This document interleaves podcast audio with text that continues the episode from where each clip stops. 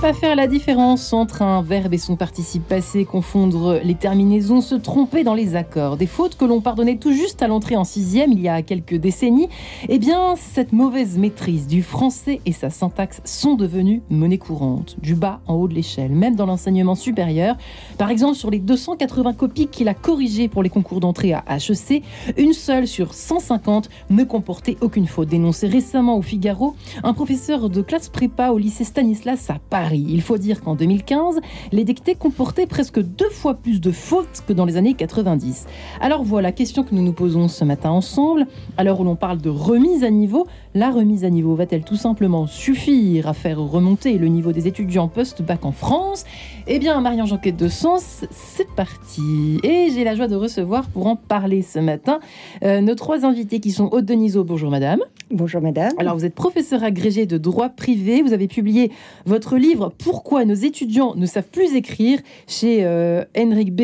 Henrik B édition, c'est ça, je me trompe pas C'est bien ça. Ensuite, nous sommes en compagnie d'Albéric de Serran. Bonjour Albéric. Marie-Ange, bonjour. Euh, toujours euh, directeur général, chef d'établissement des cours des frères Montgolfier. Quel titre général Quel titre Mon général, presque.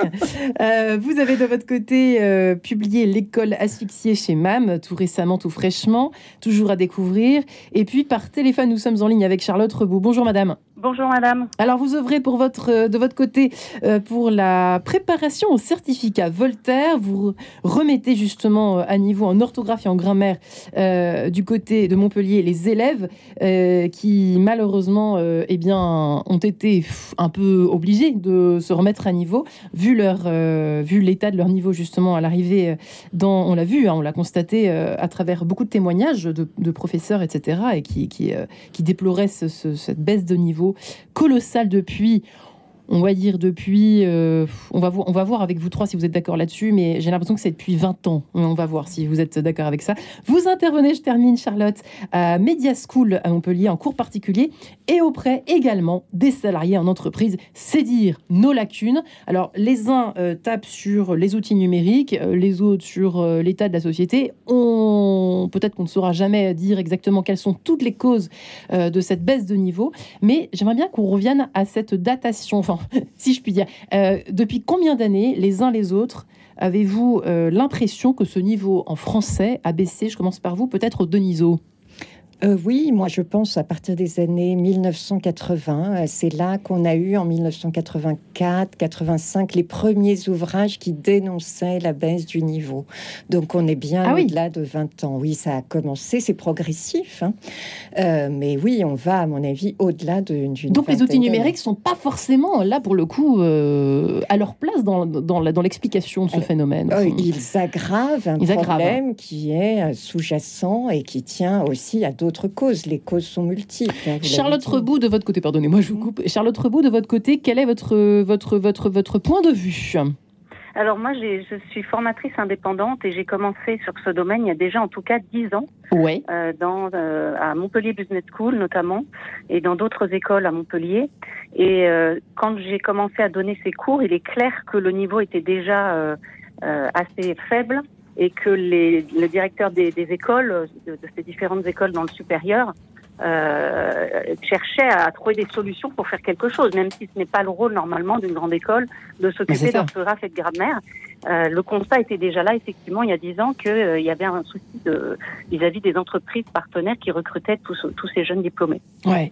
Euh, Albéric de Serran, effectivement, euh, vous qui avez euh, un petit peu diagnostiqué tout ce qui avait à dia- diagnostiquer dans l'éducation euh, aujourd'hui en France, euh, on parle maintenant euh, de l'équivalent d'un TOEIC euh, qui se passerait en français. Ça vous met dans quel état cette histoire hein? Moi, je suis désolé. Désolé de voir euh, euh, les, se dégrader cette situation. Désolé de voir également que euh, ben, on fait un peu le show sur le plan de l'éducation euh, nationale et sur l'éducation euh, des enfants. euh, dans le cadre, par exemple, des élections présidentielles, on n'en a pratiquement pas parlé, alors qu'on pensait que on serait au rendez-vous de ce grand débat. Que dalle. Et en septembre, ben voilà, la rentrée s'est faite. Et puis, bon, les, on, on met un petit peu le doigt sur le sujet, mais, mais, mais pas trop finalement. Et on essaie de comprendre quelle est l'origine, mais elle continue à s'aggraver l'origine. Quand on demande à des AVS très respectables, soient-elles ou soient-ils, toutes ces personnes auxiliaires qui, de vie scolaire, hein, voilà, préciser. exactement, qui sont des personnes qui en général cherchent un travail. Il faut quand même le savoir. Le pôle emploi les pousse à avoir déjà cette première étape qui est tout à fait noble en soi. Ces personnes-là, la semaine dernière, ont eu la possibilité pendant quatre jours d'être formées pour devenir, au miracle, instituteurs. Hmm. Non mais quelle insulte envers l'école primaire, quelle insulte envers tous nos professeurs. Enfin mais où va-t-on? Où Mm. va-t-on? Et après, on est en train de se poser des questions en se disant, mais ça apparaît depuis quand? Mais non seulement c'est apparu, mais c'est entretenu. Mm. Et ça se désagrège. Moi, en, en- en 80, j'étais collégien. J'ai redoublé ma sixième. J'ai redoublé ma cinquième. Ah bon? J'ai fait six ans de collège. On se connaît avec Albert, il Voilà. se. Et, et- et- et- et c'est fou. C'est-à-dire qu'on n'était pas foutu de m'aider à rentrer euh, dans, dans, dans, dans- la langue française comme il se doit, parce que de toute façon, pendant les années 70, il était surtout interdire d'instruire. Il fallait que l'enfant, par lui-même, découvre les choses. Moi, je suis la génération sacrifiée. C'est-à-dire les maths modernes, la méthode globale à plein pot, et tenez-vous bien. Moi, j'étais droitier. On était persuadé que j'étais gaucher. Je suis devenu un droitier contrarié. Faut quand même le faire. Voilà, dans quelle logique on ne s'intéresse pas aux besoins de l'enfant, on est en train d'essayer d'appliquer longuement et successivement les idéologies et les idées des différents gouvernements qui se succèdent. Et pendant ce temps-là, la France s'appauvrit. Vous savez, de toute façon, c'est très pratique. hein. Moins on a d'intellectuels, mieux on les manipule. L'école est l'origine même de la liberté citoyenne. Et ça, c'est cela que l'on comprend pas. C'est-à-dire que c'est pas seulement le fait de pouvoir bien écrire français et parler français, c'est le fait de préserver notre liberté. Si nous sommes formés, nous sommes libres. Si nous sommes négligés dans notre formation, nous sommes manipulables. Aude Denisot, euh, je, sais que vous êtes très concrète dans, vo- dans votre livre euh, au niveau des, justement ce que vous avez repéré depuis le coup des photocopies. Je trouve ça assez. Je crois que c'est bien vous, Aude Denisot. Je me trompe pas. Je confonds pas les bouquins. Ça m'arrive. Je suis désolée. Euh, mais en revanche, c'est assez intéressant parce que dans votre livre, on voit euh, des petites choses toutes concrètes qu'on a connues. Alors moi, c'est vrai que je suis née dans les années 80 pour le coup, et je suis née avec les fameux polycopiés, enfin les, les, les textes à trous dont vous parlez. je crois. Oui, oui. tout ça, tout ça, tout ça nous a, nous, nous a en fait pacifié. Enfin, nous a ça- ça- ça- ça- le- le- la, la descente aux enfers au fond de, de, de- de cette baisse de niveau commençait euh, avec ces petits détails qui se sont euh, petit à petit incrustés dans notre euh, parcours scolaire au fond. Oui, tout à fait. Et ce Ah oui, qui- c'est Odonis Dosé, vous, pardon. Oui, oui, oui, pardon. Charlotte qui est en ligne, la ce qui est flagrant, comme Oui. on disait à l'instant, c'est que ces exercices à trous, on a bien vu que ça ne fonctionnait pas. Et pourtant, eh bien, c'est encore ce qu'on utilise, et notamment dans les programmes de remise à niveau qui sont proposés par les universités. Notamment, il y a un nouveau module qui s'appelle Écrit Plus. Eh bien, Écrit Plus, comment ça fonctionne? Ce sont essentiellement des exercices à trous. Hallucinant. On, est loin, on est loin du, du Becherel, avec euh, la- l'obligation de même écrire l'auteur de la phrase. Oui. Mais c'était c'était tellement essentiel, et c'est ça qui nous avait sauvés à, à- à l'époque. Hum. Tout à fait. Écrire l'énoncé, écrire des phrases entières. Exactement. Oui, on, re- on retient mieux en fait euh, quand on recopie, euh, de quand on recopie à la main. Vous insistez à la main, À pas à l'ordinateur. main. Ah non, Ah, non, non, non, c'est bien sûr, c'est à la on sait main. pourquoi ou pas? Il se passe un truc dans le cerveau, on Oui. l'imagine. Hein oui, tout à fait. Ça a été montré que les zones du cerveau qui sont stimulées quand on tape sur le clavier et quand on écrit à la main Ouais. ne sont pas les mêmes. Et puis, attention, euh, pour ce qui est des étudiants, les examens, et je pense pour encore très longtemps, se font à la main.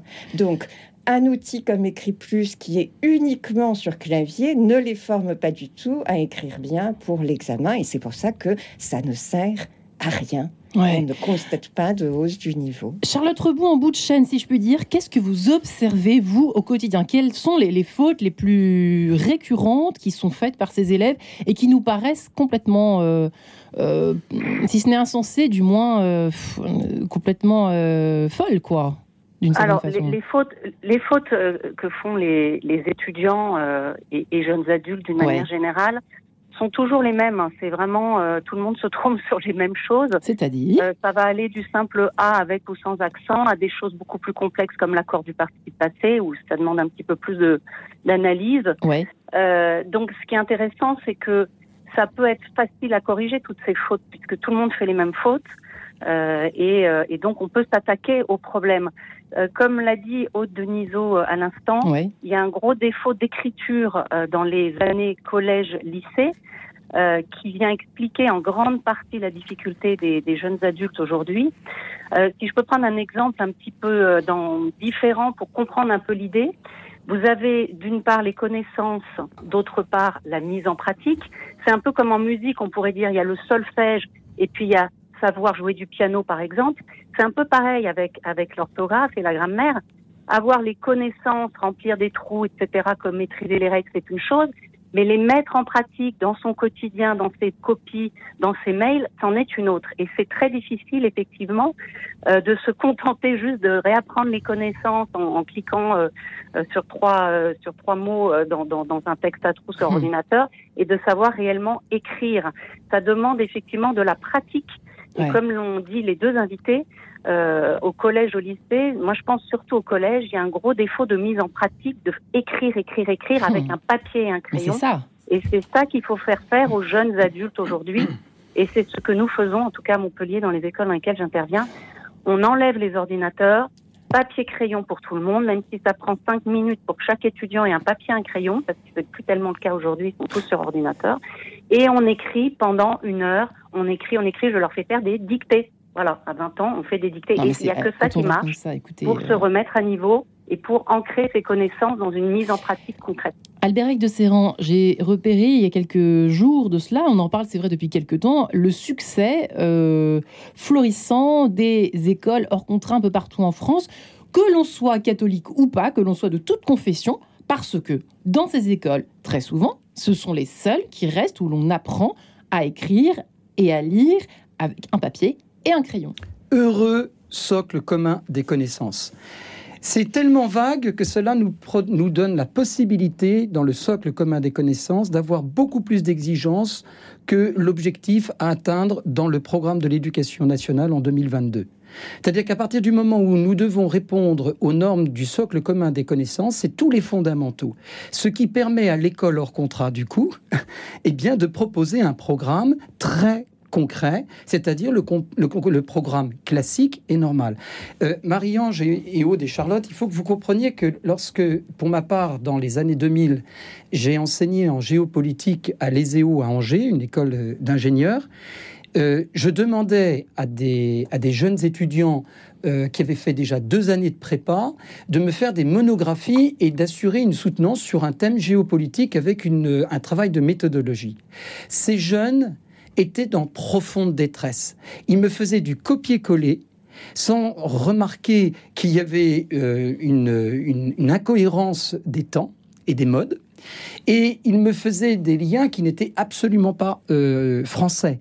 Et ils étaient vraiment en souffrance. Alors que dans trois ans, ils devenaient ingénieurs. Vous avez des exemples de liens pas français je, sais que avant de préparer, avant de rentrer dans le studio, vous étiez en train d'en évoquer quelques petites illustrations, mais euh, des, choses qui n'ont pas de sens. Dans, la, dans, la, monographie, je ne donnerai pas des exemples concrets parce que je n'en ai pas euh, dans, dans l'esprit, mais ce que je peux vous dire, Marie-Ange, c'est que euh, nous avions dans une monographie euh, à l'époque, hein, dans les années 2000, dans une monographie de à peu près 70 pages, nous avions, nous comptions entre 400 et 500 fautes. Et ils étaient cinq à travailler. Cinq. Donc, euh, quand on revient et qu'on leur dit, mais qu'est-ce que c'est que ce travail? Eh bien, ils sont désarmés. Pourquoi ils sont désarmés? Mais parce qu'ils avaient toujours 17 ou 16 en français. C'est-à-dire qu'on leur mentait sur l'évaluation. Alors pour, euh, pour arrêter de mentir, ben on n'a plus mis de notes. Et on a mis un bilan euh, de compétences, euh, voilà. Et puis après, ça fait marrer au Donizo. Oui, oui. poliment. Et puis, et puis, et puis après, on a aussi les examens. Le brevet des collèges et le bac était une occasion d'être mis à l'épreuve, mais là c'est pas le cas. Alors qu'une école hors contrat est obligée d'assurer euh, un brevet d'écolage tel que l'on connaissait dans les établissements classiques il y a encore dix ans. Et donc, le, contrôle continu, la, fumisterie d'un bac tel qu'on nous propose aujourd'hui est criminel et n'est absolument pas une réponse constructive à ce qui est attendu, mais plutôt une démission. On camoufle. N'oubliez pas, pour terminer, en mathématiques, nous n'avons plus de professeurs de mathématiques maintenant depuis à peu près trois ans. Et nous avons des CAPES qui sont décrochés par des professeurs de mathématiques qui n'ont même pas 8 sur 20. Hmm. Il a bon ou pas, Albéric Aude? Vous êtes d'accord ou pas? Oui, tout à fait, c'est exactement ça. On ment aux enfants, on ment à leurs parents, on leur fait croire que tout va bien. Mais c'est-à-dire qu'on corrige plus. Enfin, excusez-moi, j'ai pas encore d'enfants à ce niveau-là, mais c'est-à-dire qu'on, nous, on nous corrige nos dictées et on barre plus avec un stylo les trucs, les fautes, pardon. Alors pour la dictée, mais uniquement pour la dictée. Et, pour le reste, c'est terminé. on a laissé tomber en fait. Hein on a complètement laissé tomber. C'est tout simplement interdit hein, de sanctionner les fautes d'orthographe. Si vous corrigez les preuves de mathématiques au brevet, vous ne pouvez pas retirer des points parce qu'il y a des fautes. Alors que nous, on nous en enlevait quand même encore un peu dans les années 90. Hein. Ça commençait à, se perdre, mais il y en avait encore des. Ça dépendait des profs, en fait, ça. Hein. Voilà. donc, il y, a une, il y a une illusion, et c'est vrai que les étudiants de première année, ils souffrent parce que euh, nous, nous mettons des 0, des 1, des 2 en dictée même. Moi, je mets des notes négatives, moins 10, moins 20, moins 40. Mais racontez-nous des exemples de fautes, en fait, que font les élèves, du coup, euh, à ce niveau-là, dans le supérieur. Il y a euh, de tout. C'est-à-dire, euh, comme on disait tout à l'heure, le A accent, les pluriels qui ne sont pas mis, féminin, masculin, les accords qui ne sont pas faits. Il y a des fautes de vocabulaire, c'est-à-dire... De vocabulaire Prendre un mot pour un autre, Prendre un mot pour un autre, oui, oui, tout à fait. J'en parle dans le livre. Épique à la place de hippique, des, des choses comme ça ou des, des mots qui n'existent pas, qui ne veulent rien dire.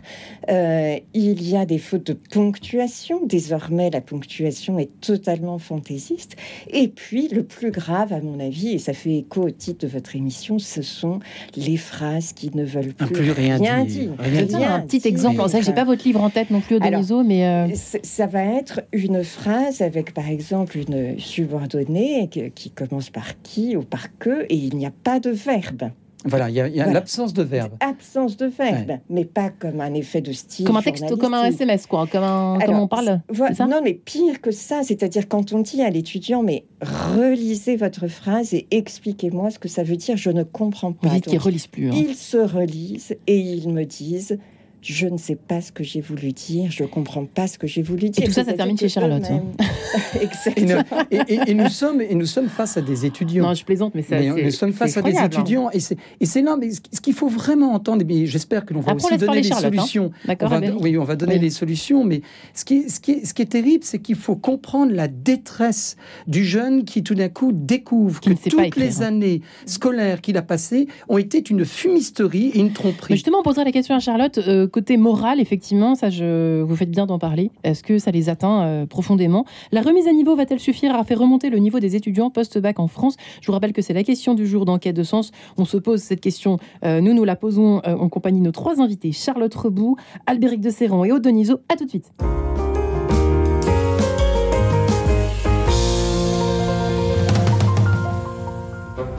Le bonheur en musique, Edith Walter. Le bonheur en musique existe et il embellit la vie. Pour cela, je souhaite partager avec vous mes émotions musicales, passées ou dans l'actualité d'un proche présent, que ce soit l'évocation d'un concert particulièrement émouvant, d'un disque exceptionnellement beau ou encore la promesse d'un événement musical à venir. La vie est un sommeil, l'amour en est le rêve, dit Alfred de Musset. La musique participe à son bonheur. Le partager chaque semaine avec vous est mon défi. Le bonheur en musique avec Edith Walter, chaque vendredi à 20h45 et le dimanche à 14h30. Petit futé, plein d'idées pour vos prochaines vacances en France. Balade à vélo, en moto, en camping-car? Découvrez nos parcours uniques et téléchargez le fichier GPX. Balade gourmande, hébergement insolite, séjour nature, les guides du Petit Futé vous feront redécouvrir la France. Petit futé, des bons plans et des expériences à partager.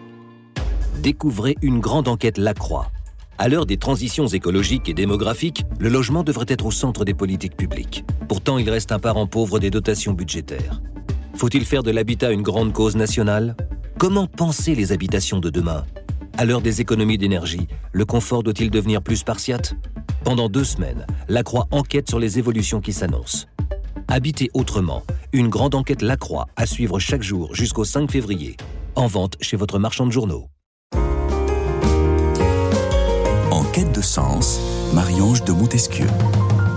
Et nous parlons de la remise à niveau de français dont vous avez peut-être entendu parler ici et là. Va-t-elle suffire à faire remonter le niveau des étudiants après le bac, après les études euh, supérieures même hein? Parfois, Charlotte Rebout est ici euh, dans cette émission en ligne avec nous, en tout cas depuis Montpellier. Elle qui prépare au certificat Voltaire, qui remet à niveau en orthographe et en grammaire, qui intervient à la Media School de Montpellier, un cours particulier qui intervient également auprès des salariés en entreprise. Albéric de Serran qui a écrit L'école asphyxiée chez MAM, constat alarmant euh, qu'il a euh, mis noir sur blanc euh, aux éditions MAM l'année dernière. Lui qui est chef d'établissement des cours des frères Montgolfier, dans quel département? Le Dans 9-3. Le 9-3. Le 93. Voilà.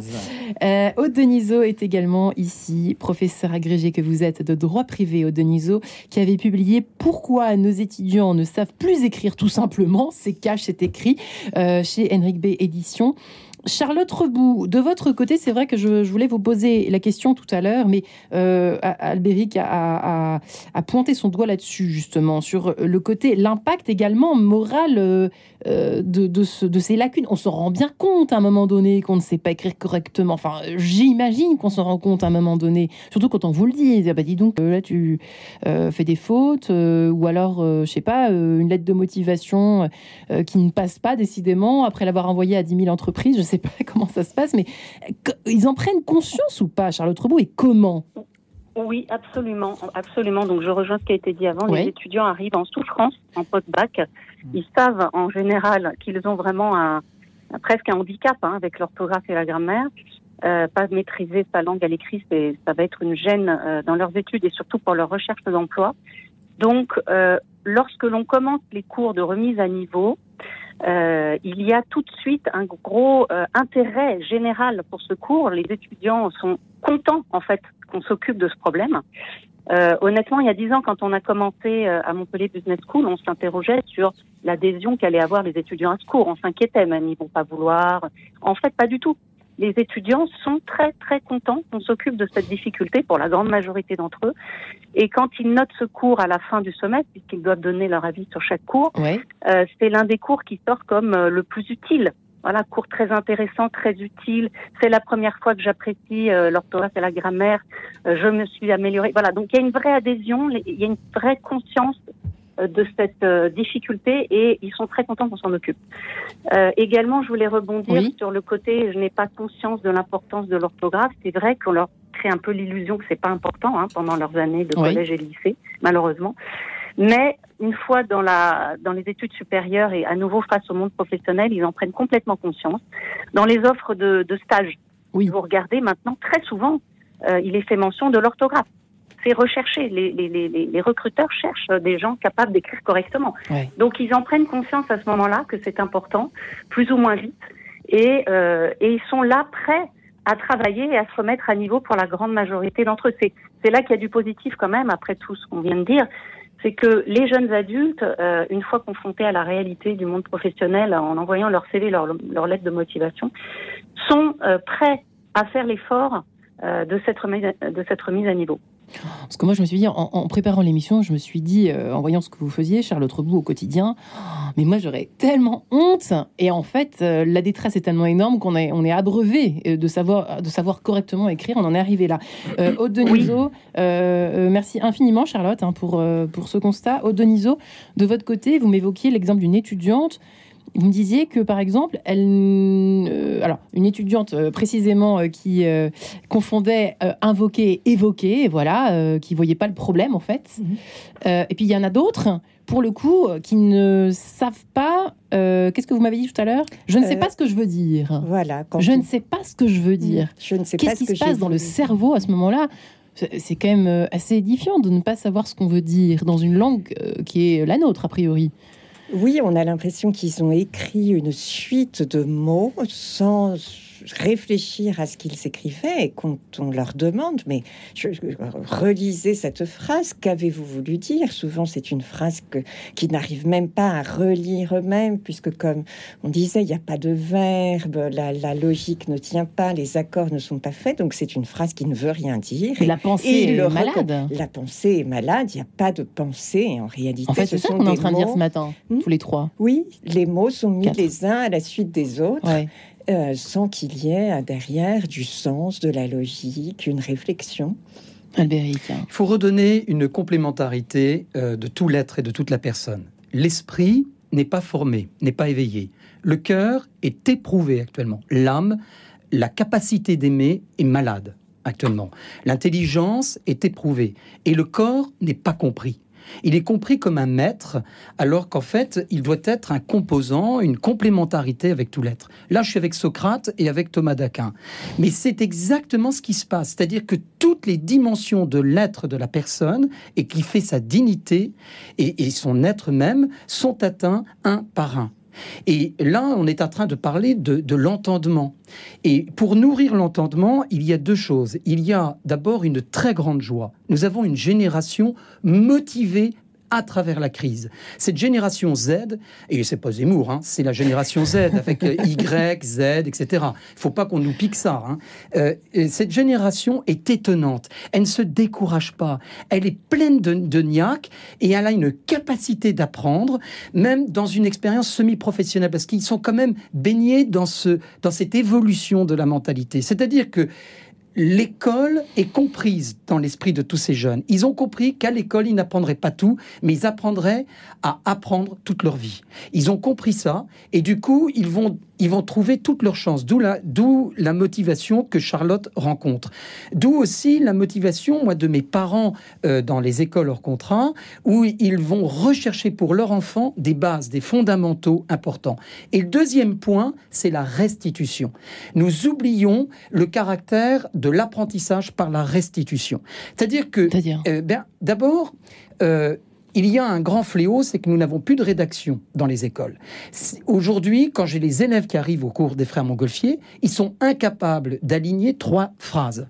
Ils ne peuvent pas raconter une histoire. il n'y a plus de rédaction? Non, il n'y a plus de composition, il n'y a plus de rédaction. Donc, à partir du moment où on reprend ce réflexe de rédiger quelque chose qui, qui est dans notre, dans notre mémoire ou dans notre imaginaire, on va euh, pousser à la créativité et à l'imaginaire. Non, aujourd'hui, le cerveau subit l'imaginaire qui est imposé par le numérique et par euh, euh, tout ce qui est image virtuelle. Donc il faut optimiser cet imaginaire et cette créativité. Et donc, au lieu de répondre au mouvement, au mouvement de, de, de, de l'époque, non, il faut rester créatif. Parce que de toute façon, l'imaginaire et l'image virtuelle, elle a été créée par des gens qui ont de l'imagination. Et donc, il faut continuer à optimiser cette imagination. Et cette imagination, elle va se trouver sur le papier, sur l'écriture. Je rejoins aussi l'histoire de d'écrire. C'est quelque chose de fondamental. Non seulement il faut écrire, mais il faut s'appliquer dans l'écriture. À la main, faut écrire à la main. il faut écrire à la main. Mm. Nous, nos élèves doivent écrire une page d'écriture parfaite. Pourquoi mm. Parce qu'on est à l'ère du, du numérique.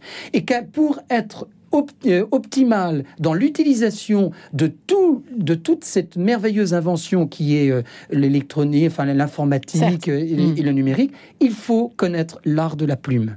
Et ça, c'est quelque chose de fondamental. Et la restitution nous permet de repérer les fautes, de chercher à les corriger et d'avoir notre maître qui est à côté de nous et qui va valider notre correction. Mm. C'est-à-dire qu'on ne va pas seulement dire c'est mauvais ou c'est ou, c'est bon, c'est on va dire va chercher maintenant, va chercher ce qui doit être corrigé et va chercher la bonne solution. Et le maître est là non pas pour euh, donner euh, euh, la correction, mais pour aider à la correction. Et ça, c'est quelque de fondamental. Charlotte Rebout, est-ce que euh, ça va suffire finalement s'il fallait répondre à la question posée dans, à l'origine, euh, au début de l'émission, pardon, est-ce que ça va suffire cette remise à niveau euh, surtout que là, on parle en haut de l'échelle, mais on ne parle pas de tous les autres. Donc on imagine, à fortiori, que si déjà ceux qui sont dans les bonnes écoles, qui font entre guillemets partie d'une certaine forme d'élite, que va-t-il se passer pour tous les autres, au fond? Êtes-vous optimiste ou pas du tout?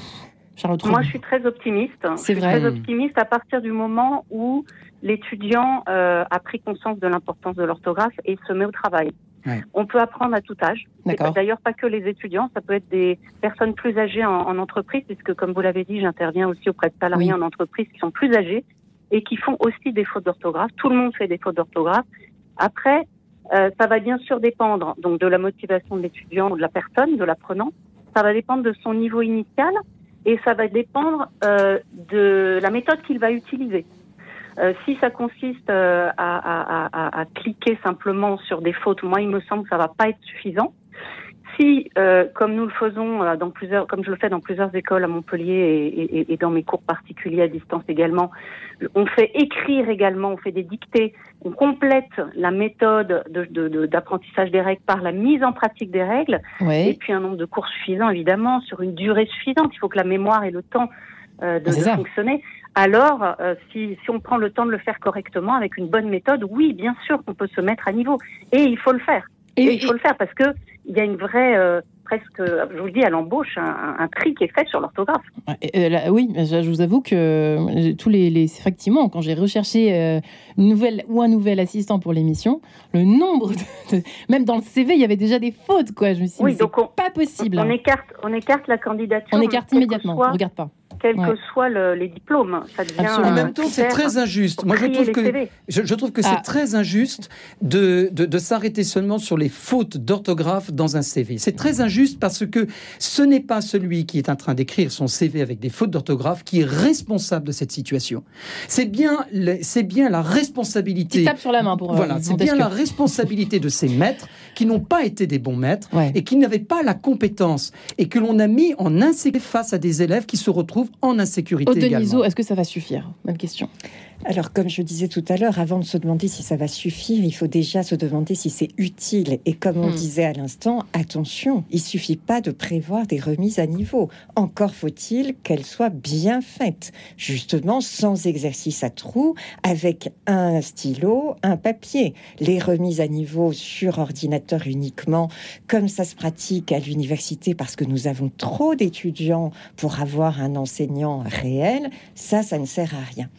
Une fois qu'on est assuré que euh, la remise à niveau est bien faite, euh, je partage ce qui a été dit, euh, ça n'est suffisant que si l'étudiant se prend en main, travaille intensément. Moi, l'expérience que j'ai, c'est que globalement, ça ne marche pas, c'est-à-dire 10, 15, 20 heures de cours. C'est vrai que les étudiants sont contents, ils sont soulagés de comprendre des règles dont ils soupçonnaient l'existence. Ils me le disent, je savais qu'il y avait une règle, mais je savais pas laquelle c'était.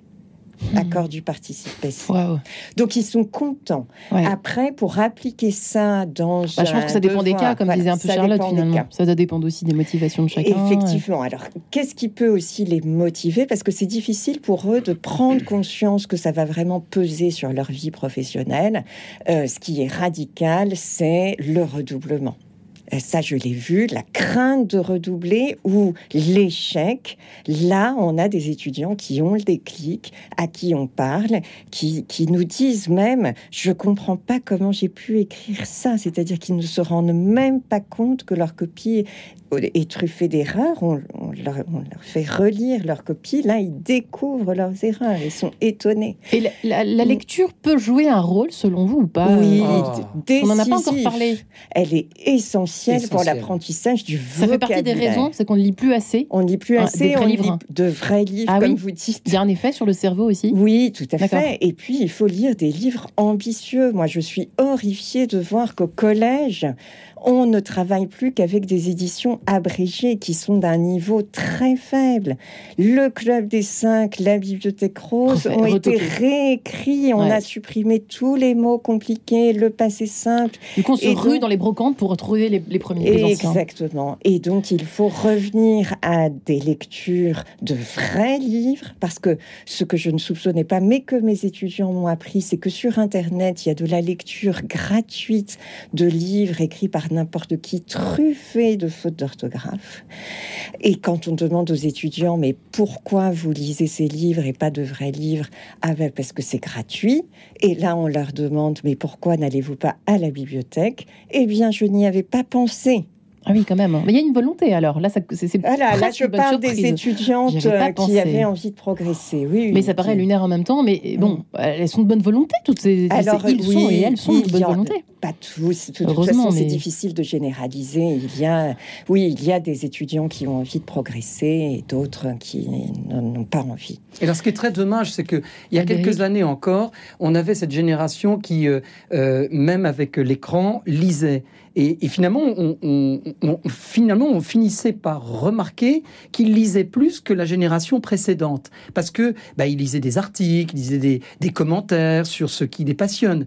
Et puis, euh, bah, il y a un nouveau logiciel, je pense, qui, qui s'est mis en place. Et donc maintenant, bah, on n'a même plus besoin de lire. On écoute ce, enfin, on écoute le texte lu par la, par, euh, par le logiciel. Et alors donc à ce moment-là, euh, ben, on se retrouve à nouveau dans, euh, ben, dans une occasion euh, perdue et, et, volée de pouvoir à nouveau se cultiver. Il y a pourtant, on écrit, pourtant, pourtant, on est dans la génération, là, les, la génération Z dont vous parliez tout à l'heure, oui. Euh, c'est la génération un peu de l'écrit aussi, c'est-à-dire qu'on se parle moins, on se parle moins qu'on ne s'écrit en fait.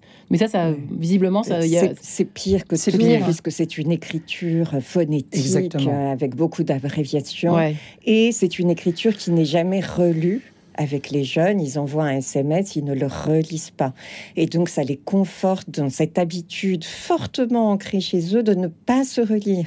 On a beaucoup d'étudiants qui quittent les salles d'examen 30 minutes, trois quarts d'heure avant de la fin de l'épreuve et qui nous rendent des copies truffées de fautes qu'ils auraient pu corriger on le sait puisqu'on les a en orthographe par ailleurs. Il y a hmm. trois ans, j'avais un élève, euh, j'avais il y a trois ans un élève euh, en collège euh, qui était en train de faire un brevet blanc et il répond à une question, oups, MDR. C'était une touche d'humour, vous croyez, qui vous était adressée En tout cas, ce qui est sûr, c'est qu'il n'a même pas réalisé le contexte dans lequel il se trouvait. C'est-à-dire qu'il y a une perte de la réalité derrière tout ça. Et c'est très important aussi de ramener, et ça, le cours des frères Montgolfier, on y insiste largement, il faut revenir à une pédagogie du réel. C'est-à-dire que, par exemple, on va prendre un thème, et ce thème va déclencher en nous la compréhension de la place de l'histoire par rapport au thème, le français avec le vocabulaire, le lexique, et, et toutes les autres réalités, toutes les autres matières. Et ça, c'est fondamental parce que nos jeunes d'aujourd'hui ont absolument besoin de cela. Et c'est là où on peut les rejoindre et leur donner envie d'apprendre. L'hiver est loin, figurez-vous. C'est Vincent Hazard qui nous l'a dit, qui nous le chante immédiatement. À tout de suite. Radio Notre-Dame.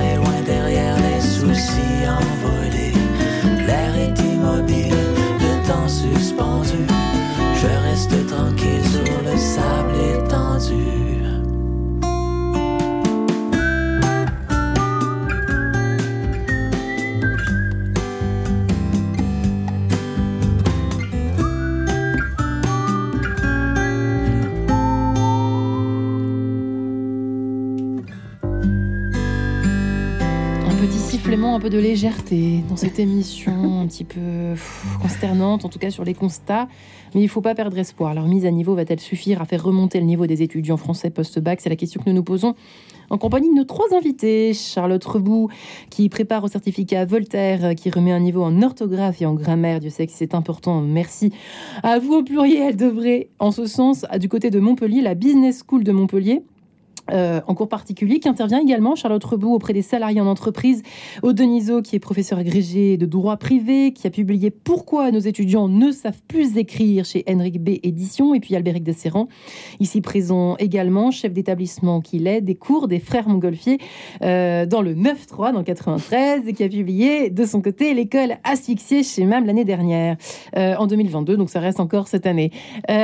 effectivement, j'aimerais bien qu'on fasse un tout petit passage euh, par euh, peut-être les, les, enseignants, puisque vous l'évoquiez juste les, les, uns les autres, en tout cas en ce qui concerne Aude et Albéric. Je ne sais pas si Charlotte, les, les, personnes qui viennent vous consulter vous en parlent. Euh, maintenant, paraît-il que certains enseignants font eux-mêmes en primaire des fautes. Charlotte, est-ce que ça vous est déjà, déjà remonté jusqu'à vos oreilles, ce constat ou pas, de la part des personnes qui viennent vous voir? Oui ça, ça, existe, tout à fait, ça existe. Euh, et ça existe, comme je le disais, euh, chez dans, dans, en entreprise, les salariés. Il y a, il y a un peu des fautes partout maintenant. Hein. C'est, c'est, plus seulement les, les, étudiants. Puis, comme on l'a dit, ça a commencé en 1980 la, la, la baisse du niveau. Donc forcément, là, on a des gens un peu partout disséminés euh, à 40, 50 ans qui font des fautes. Mais moi, je pense qu'il faut pas. Vous avez parlé tout à l'heure de honte. Je pense qu'il faut vraiment un peu euh, déculpabiliser les, les, les personnes. Oui et, et qu'elle n'ait pas honte, parce que comme l'a dit euh, Albéric de Ferrand, c'est pas c'est pas leur faute. Il y a, eu il y a eu un défaut euh, d'apprentissage à un moment donné, pour une raison ou pour une autre. Donc moi, la première chose que je dis aux étudiants, aux apprenants, aux gens qui ont envie de se remettre à niveau, c'est n'ayez pas honte. Euh, tout le monde fait des fautes. Alors on en fait plus ou moins. Hein, voilà. C'est vrai. il faut bien le reconnaître. Mm, mm. Mais mais oui, on en fait tous et et la langue française n'est pas facile. Elle demande vraiment beaucoup de temps et d'apprentissage et de mémorisation. Donc déjà, euh, tout le monde fait des fautes, tous les étudiants de France hein, sont concernés. Euh, mm.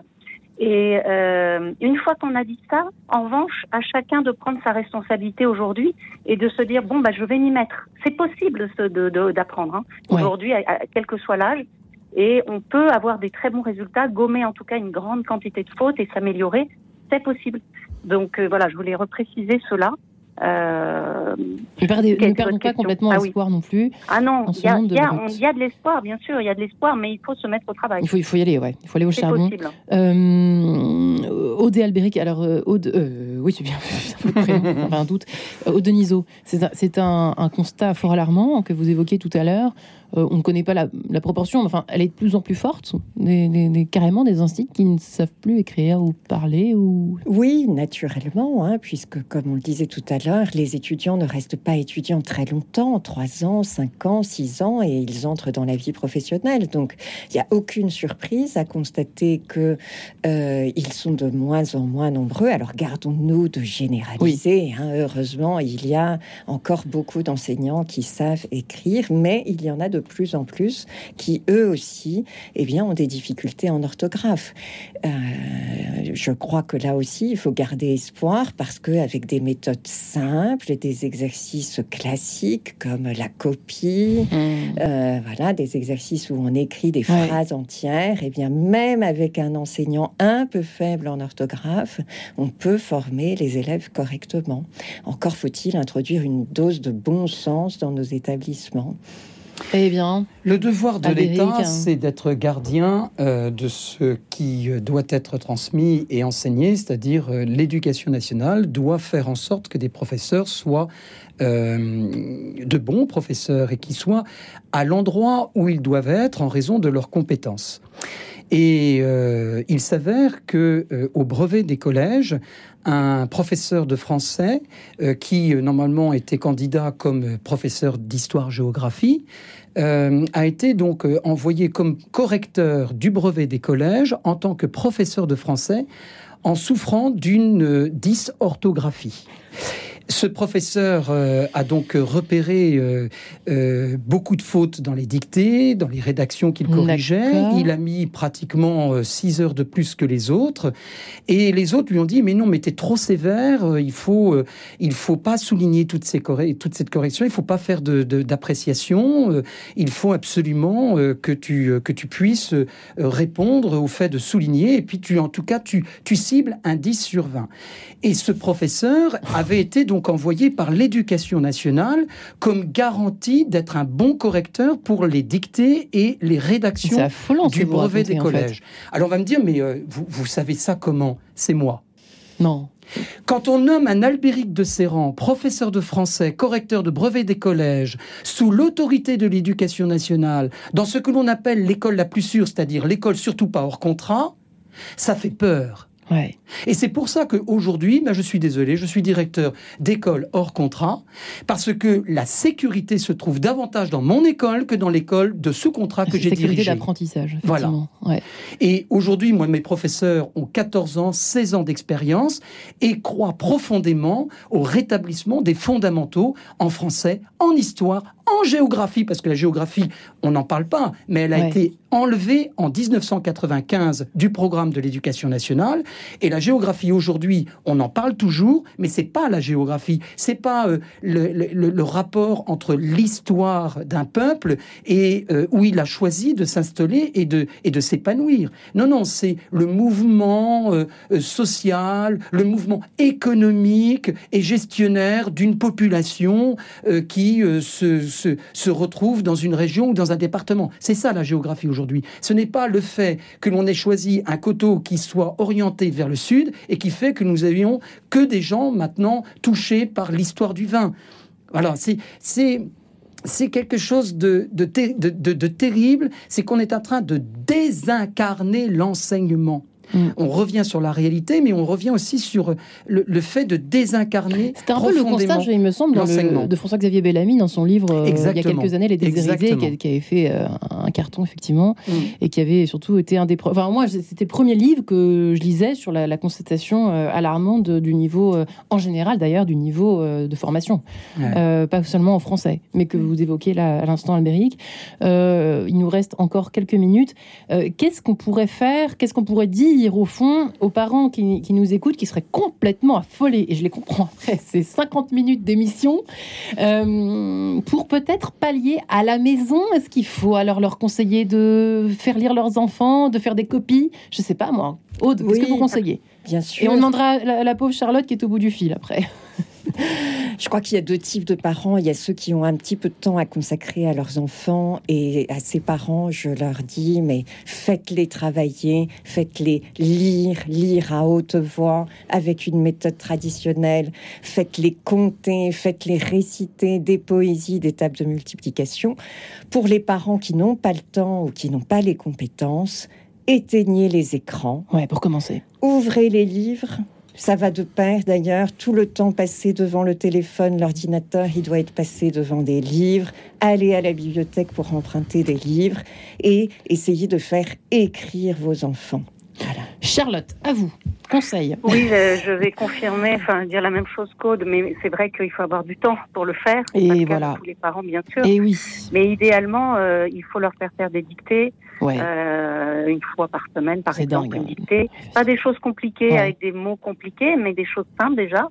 Et puis moi, ce que je faisais avec mes enfants, quand ils me demandaient de euh, réciter leur cours d'histoire, par exemple, bah, qu'ils prenaient à la main dans l'école dans laquelle ils étaient, en tout cas c'était écrit à la main, pas de photocopie, euh, relire avec eux d'abord le, ce qu'ils ont écrit et les aider à corriger les fautes et à leur expliquer pourquoi, etc. Prendre ce temps-là, Ouais. c'est déjà très très très important. Ça les aide à progresser et ça les aide à prendre conscience que c'est important, l'orthographe. Euh, mais c'est un travail qui prend du temps et les, les parents n'ont pas beaucoup de temps avec le monde d'aujourd'hui. Mais oui, euh, ce- c'est vrai que ce n'est pas, ce n'est pas simple pour tout le monde, Albéric. Peut-être pour terminer également, euh, conseil qui est bien bah, à vous. écoutez, moi je pense qu'il y a euh, un chemin. Et le meilleur des chemins, d'abord, c'est de connaître sa fragilité. Puis, parce que je sais ce que je ne sais pas, eh bien, je vais pouvoir avancer. Et je vais viser la compétence. Je vais rejoindre la beauté de la langue française. Parce que, en fait, nous sommes euh, les héritiers d'un trésor. d'un immense trésor. Et euh, ce trésor est le trésor de notre culture. Alors il faut prendre soin de notre langue française parce que notre devoir, c'est de le transmettre à nos enfants. Et il faut le dire déjà à nos petits bouts de chou. Vous savez, moi j'ai des Charles Édouard, j'ai des Rachid, j'ai des Salomon dans mon école. Ils sont tous amoureux de la langue française parce qu'ils ont des professeurs qui sont conscients que l'héritage qu'ils ont ne leur appartient pas, mais appartient à ses enfants. Mais ça veut dire que dans la transmission, on leur donne aussi le, le goût de bien écrire, le goût de faire Et des puis- phrases qui ont du et sens. puis la compréhension La de compréhension. la beauté de notre langue. Il faut croire en la beauté de notre langue. Aujourd'hui, nous ne croyons plus en la Ouais. beauté de notre langue. On dit que le français est compliqué. Non, il n'est Ouais. pas compliqué. Il est riche. Il est magnifique. Vous vous rendez compte qu'au Vatican, pour la philosophie, on choisit le français pour être plus précis. Enfin, ça veut dire quelque chose quand même. Mm. Ça veut dire quelque chose. C'est-à-dire que tout ce qui touche la métaphysique et l'anthropologie est choisi au Vatican. C'est la langue française qui est choisie parce que c'est la langue la plus précise, la plus, la plus profonde dans, la, dans, dans, dans, la, dans, dans ce qui est la richesse même de la compréhension de ce qui est et de l'être humain. Moi j'avais une question. Oui, pardon. oui, j'ajoute que c'est le cas aussi dans le domaine juridique. La langue française a été choisie pendant des siècles pour rédiger les traités. Les traités, même qui ne concernaient pas la France, étaient rédigés en français. On appelait ça la langue de travail, si je me trompe pas. Exactement. Euh, Charlotte Rebout, j'avais juste une question puisqu'il nous reste à peine une minute. Euh, ça se prépare en combien de temps le certificat Voltaire? Ça dépend du niveau de départ de la personne, mais on peut le préparer en général. Moi, je recommande un minimum de trois mois pour avoir le temps de bien ancrer les connaissances. Ouais. Euh, on peut le faire plus vite, mais c'est dommage. Il faut, euh, il faut prendre le temps, et il faut du temps à la mémoire. euh. donc, je dirais trois mois minimum, mais souvent avec euh, une partie de mes étudiants, Oui.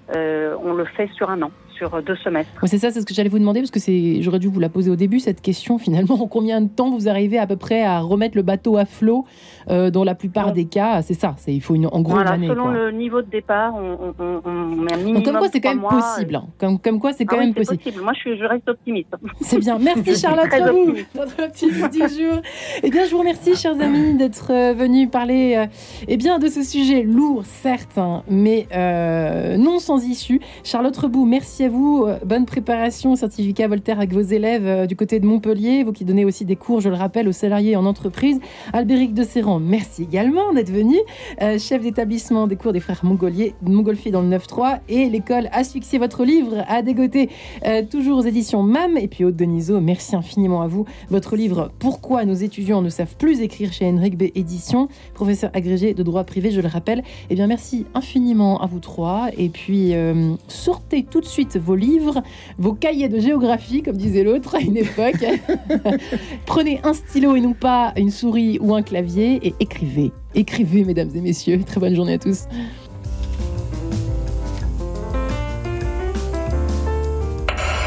Retrouvez le podcast de cette émission sur le www.radionotre-dame.com.